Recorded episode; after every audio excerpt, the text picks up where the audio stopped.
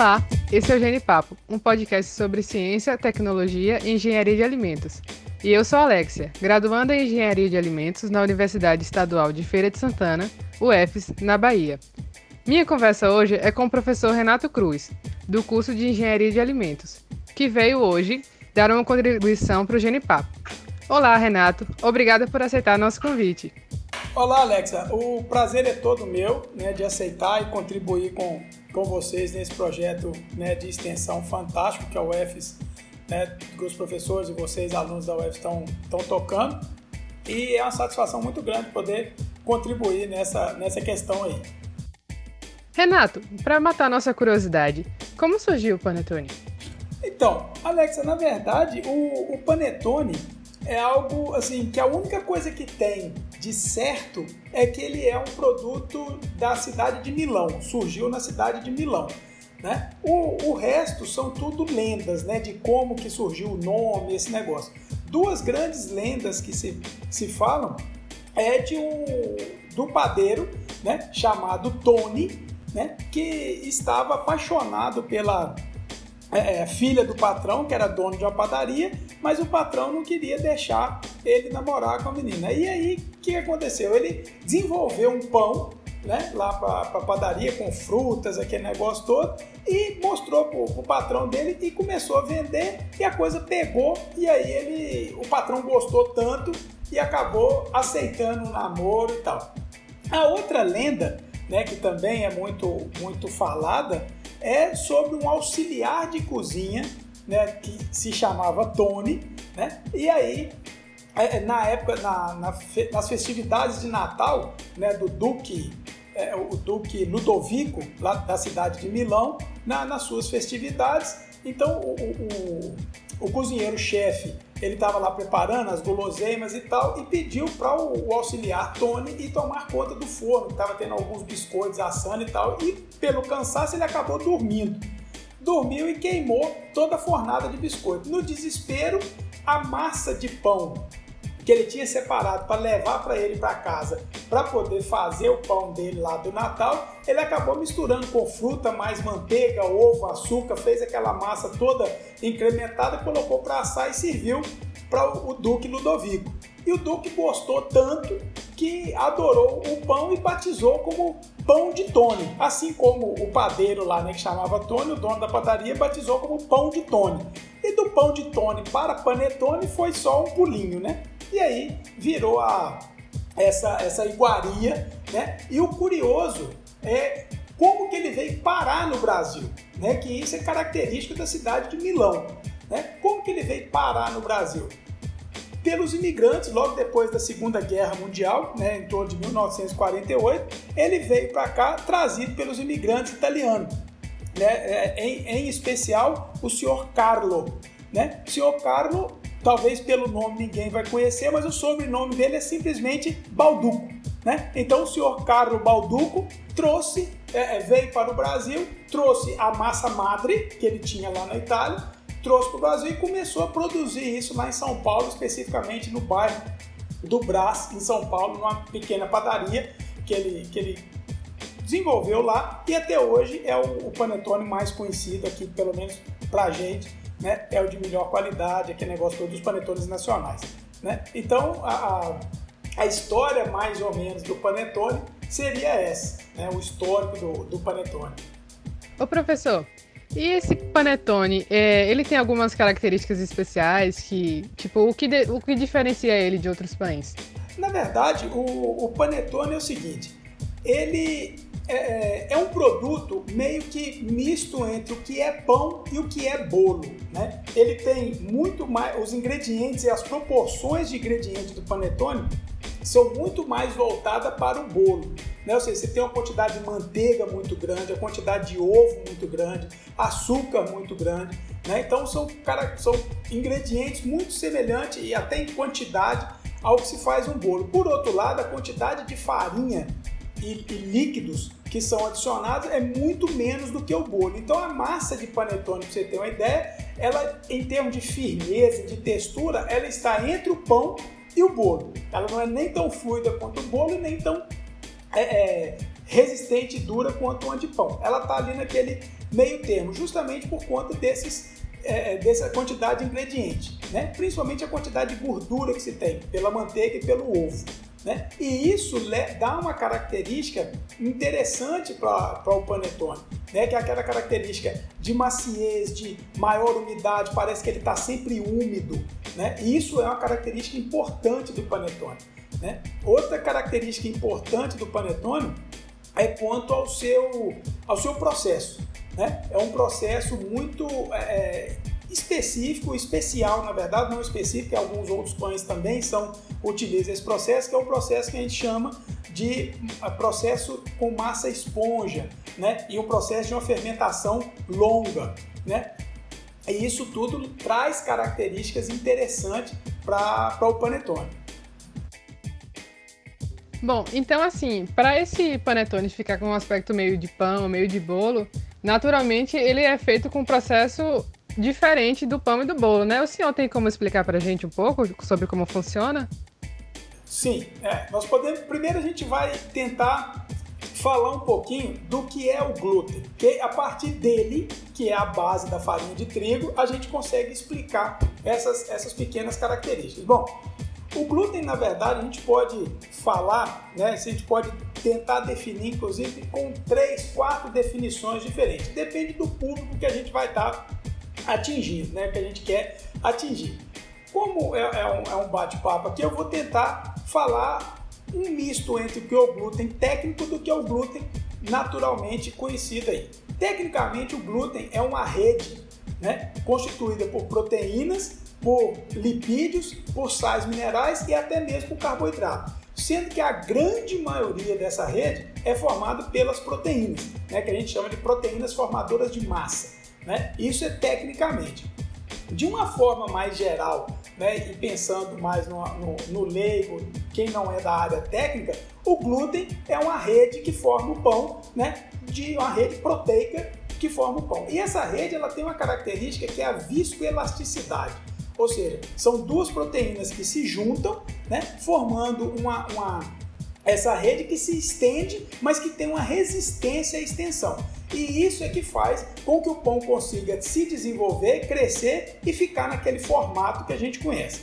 Pois bem, e todos os produtos de panificação, não só o pão, ele depende dessa característica do glúten, da formação da rede viscoelástica. Né? Então são, é a união de duas proteínas basicamente, a glutenina e a gliadina. Né? Uma é responsável por uma resistência da massa, que vai fazer com que o pão consiga crescer, mas consiga ficar no formato ideal, e a outra é responsável por essa extensão da massa.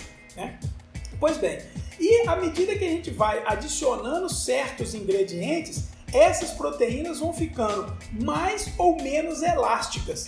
Né? No caso do pão, por exemplo, que é uma massa que a gente chama no mundo da panificação a massa pobre, que é pão de sal especificamente, que é uma massa basicamente farinha, é, farinha, fermento, água, sal e às vezes açúcar, né? É uma massa extremamente pobre. Ele tem aquela característica do miolo compacto, com aqueles alvéolos bem distribuídos, principalmente se for uma fermentação rápida. Né? Se for uma fermentação longa, que hoje né, muita gente está fazendo a fermentação natural, né, com, com o levain, o fermento natural, é a, a característica já muda um pouco, o miolo fica mais esburacado, aquele negócio todo. Mas isso é uma, é uma história à parte. Bom, voltando ao panetone, quando você adiciona certos ingredientes, principalmente ingredientes gordurosos, que é o caso de manteiga e da gema do ovo, que é o que leva muito no panetone, essa rede de glúten ela fica extremamente extensível né? e extremamente flexível, vamos dizer assim. Então isso faz uma diferença muito grande, ou seja, a, a, quando você corta o panetone, você vê que o miolo dele é todo desestruturado. Né? Mas por outro lado, você consegue ver praticamente a, os veios da, da rede de glúten. Tanto que uma característica importantíssima de um bom panetone é que você consiga pegar ele numa ponta e rasgar como se fosse um pedaço de papel. Ele tem que sair escamado em fatias. Né? O que é diferente do pão. Se você pegar um pão e puxar, ele vai, vai quebrar todo.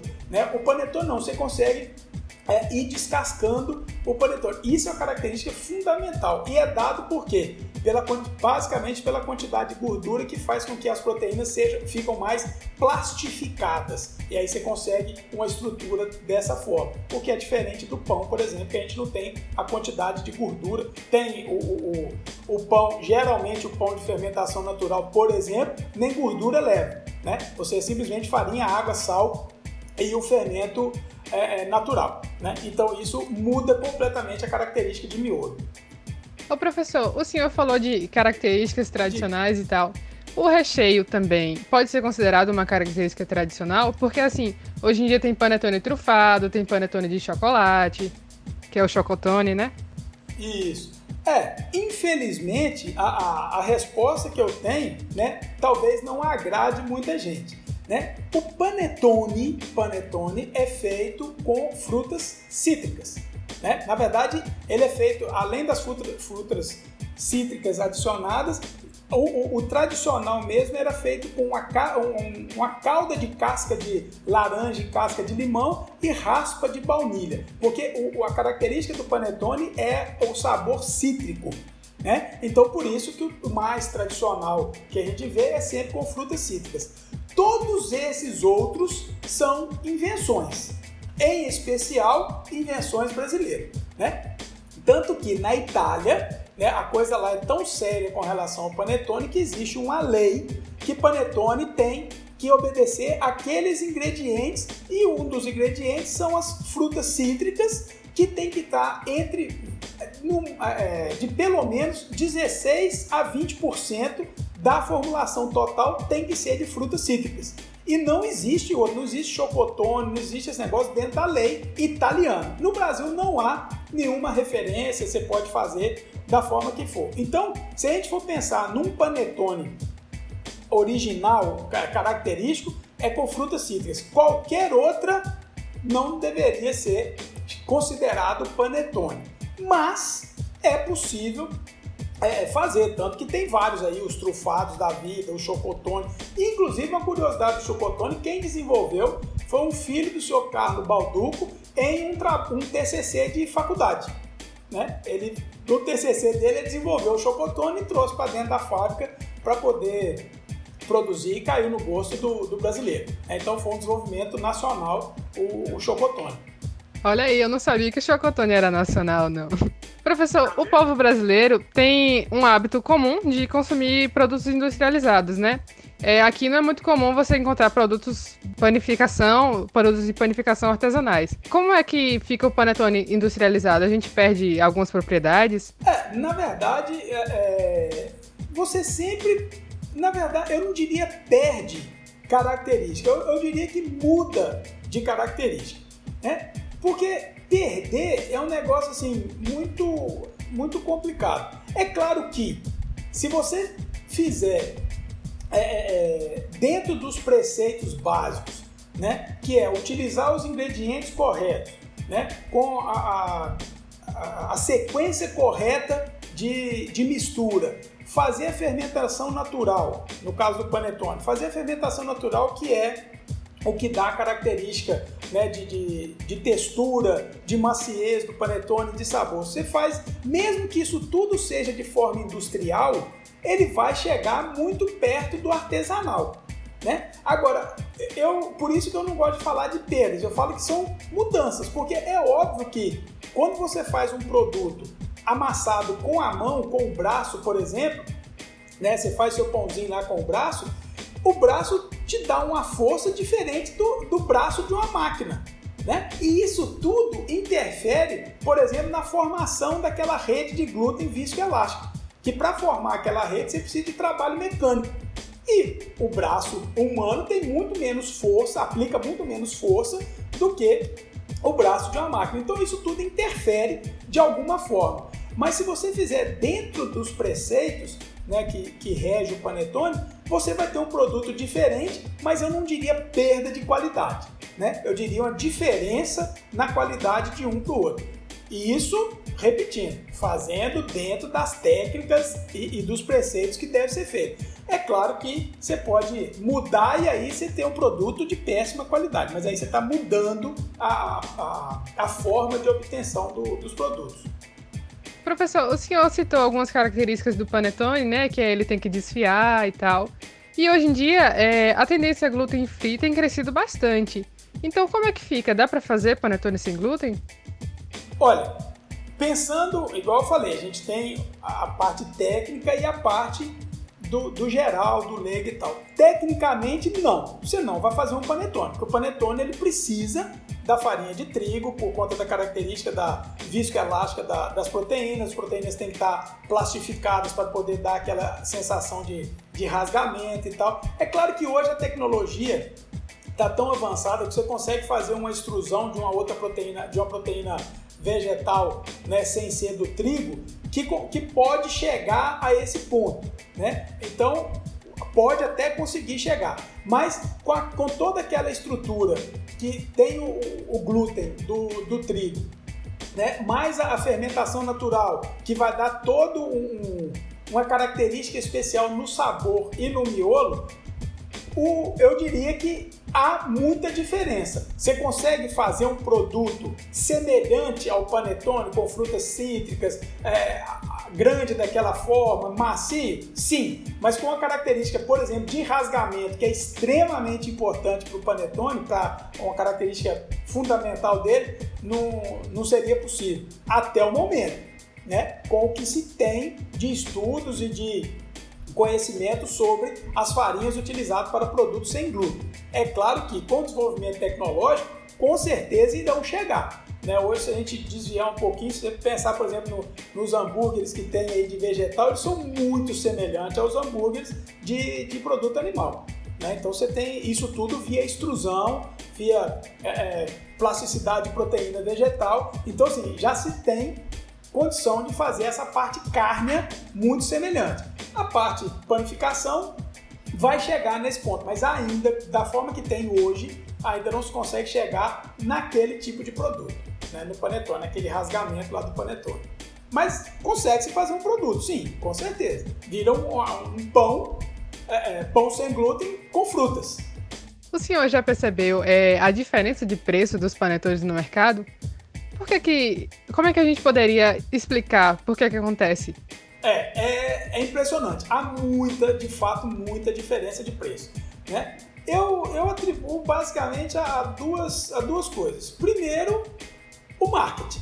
Né? É, é, você pode pegar, por exemplo, um produto que é né, de uma marca extremamente conhecida, com outro produto feito no mesmo lugar, tudo bonitinho, da mesma forma, só que empacotado com a outra embalagem, para caracterizar outro produto e o preço ser diferente, o produto ser basicamente o mesmo. Né? Isso é, é normal, isso acontece em qualquer área do mercado, independente da área de alimentos ou não. Então, é questão de marketing, ou seja, essa marca é a tradicional, ela tem que ser mais cara, o resto tem que ser mais barato, mesmo saindo da mesma indústria. Isso é um, é um fato que, que acontece.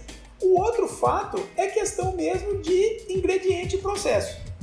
O panetone, ele não é simples. Você não consegue fazer panetone com um dia. Né? Um panetone bem feito, ele precisa de tempo para fermentar, ele precisa de ter feito uma massa madre bem feita, ou seja, é, é trabalhoso. Né? E como é um produto que é vendido basicamente só agora no final do ano, dificilmente você encontra panetone no início do ano, né? É vendido basicamente no final do ano. Então você guardar uma massa mãe de panetone durante o ano inteiro, né? Para depois só no final do ano começar a utilizar essa massa mãe é um custo muito alto. E aí muitas indústrias para poder aproveitar o momento que todo mundo quer comprar um panetone, faz da forma mais rápida possível.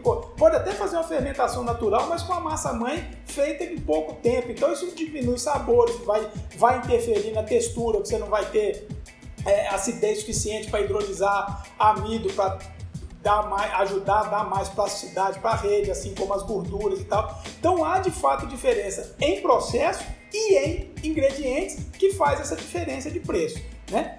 Talvez não, não precisaria ser tão absurda a diferença de preço, mas que há justificativas técnicas para isso, sim, Tem panetone feito de melhor, com melhor qualidade tecnológica, não vou nem dizer só de ingrediente, mas de qualidade tecnológica muito superior a outros. Né? E aí gera essa diferença de preço. Bem, e aí, você que comprou um panetone caríssimo, né? Você não quer que ele estrague antes de você comer. Como é que eh, você poderia fazer para conservar seu panetone? Ou o que é que conserva um panetone? Olha na verdade, né, assim, dependendo da indústria, utiliza alguns aditivos, né? Aditivos, principalmente aditivos para para embalagem, né? É sprayado um aditivo dentro da embalagem para depois você embalar o produto, que a maioria da, das contaminações em produto de panificação são contaminações externas, né? Então vem ou do ar ou da própria embalagem. Então isso a gente consegue controlar. Com relação, se a gente controlou essa parte, a outra conservação seria mesmo você deixar ele sempre fechado, né? Abrir, come, fecha novamente e tal. Mas uma coisa a gente tem que entender, né? Todo produto ele tem um limite né, de, de, de validade, não só a validade microbiológica, mas a validade tecnológica também. Ele vai começar a perder umidade, porque você vai abrir o saco, fechar, abrir fechar. Ele começa a ressecar. Então, o ideal é consumir, é, é você comprar e consumir num tempo razoável aí, talvez dois, três dias, talvez consiga sem maiores problemas. Algumas indústrias adicionam aditivos para poder a coisa durar muito tempo. Eu, eu sou um pouco avesso ao uso de aditivos para encobrir alguns erros, algumas coisas nesse sentido. Né? Se for um aditivo usado para melhorar né, a tecnologia de maneira que você não consegue fazer sem o aditivo, beleza, o, o uso é, é tranquilo. Mas usar aditivo para tentar cobertar um erro tecnológico, algum problema, ou querer mascarar uma situação, aí eu sou, sou contra o uso do, do aditivo. Então, mas tem indústria que, que usa, não tem como. Mas para conservar, a melhor conservação é manter dentro daquela, daquela embalagem. E claro, nada é infinito. Né? Você não vai querer comprar um panetone hoje e ficar com ele 30, 40 dias ali, toda hora abre como um pedacinho, como um pedacinho, porque ele é muito caro. Não tem jeito. Aí também não tem, não tem como fazer milagre. Né? Teria que aditivar muito e aí não vale a pena. Né? Preferir você ter o natural. Por falar em natural, um bom panetone, por ele ser feito por fermentação natural, assim como os pães de fermentação natural, ele já tem uma proteção muito maior. Porque a fermentação natural aumenta a acidez do produto e isso já dá uma certa conservação àquele produto lá, conservação tanto microbiológica quanto tecnológica. Então, o próprio processo de obtenção de um bom panetone, né, que é por fermentação natural, ele já tem essa, essa conservação embutida nele. Claro que não é grande, assim, de, um, de, de semanas né, depois de aberto mas você consegue segurar um tempo maior. Bem, professor, muito obrigada. A equipe do Genipapo Podcast fica muito agradecida pela sua participação. E eu acho que nós estamos encerrando por hoje a nossa entrevista, né? Vamos, vamos fazer uma pausa de férias em janeiro. Em nome da equipe Genipapo, desejo a todos um Feliz Natal e um Feliz Ano Novo. A gente se vê em fevereiro, quando retornarmos às nossas atividades. Joia, eu queria eu queria só agradecer mais uma vez pela, pelo convite, pela participação. Né? Eu, eu acabei não me apresentando ah, lá no, no início, né? mas sou professor lá na UFS, da área de panificação, né? com mestrado e doutorado na, na área de, de, de engenharia de alimentos, ciência e tecnologia de alimentos, e estamos à disposição para o que precisar. Né? É isso aí. Muito obrigado a todos e sucesso com o projeto. Bem, lembrando que vocês poderão interagir com a gente nas redes sociais através do Instagram, arroba enviando dúvidas, curiosidades, elogios e críticas. As referências que usamos estarão escritas lá, para quem quiser consultar. Será uma alegria trocar essa, essas conversas com vocês. Obrigada por ouvir e até mais!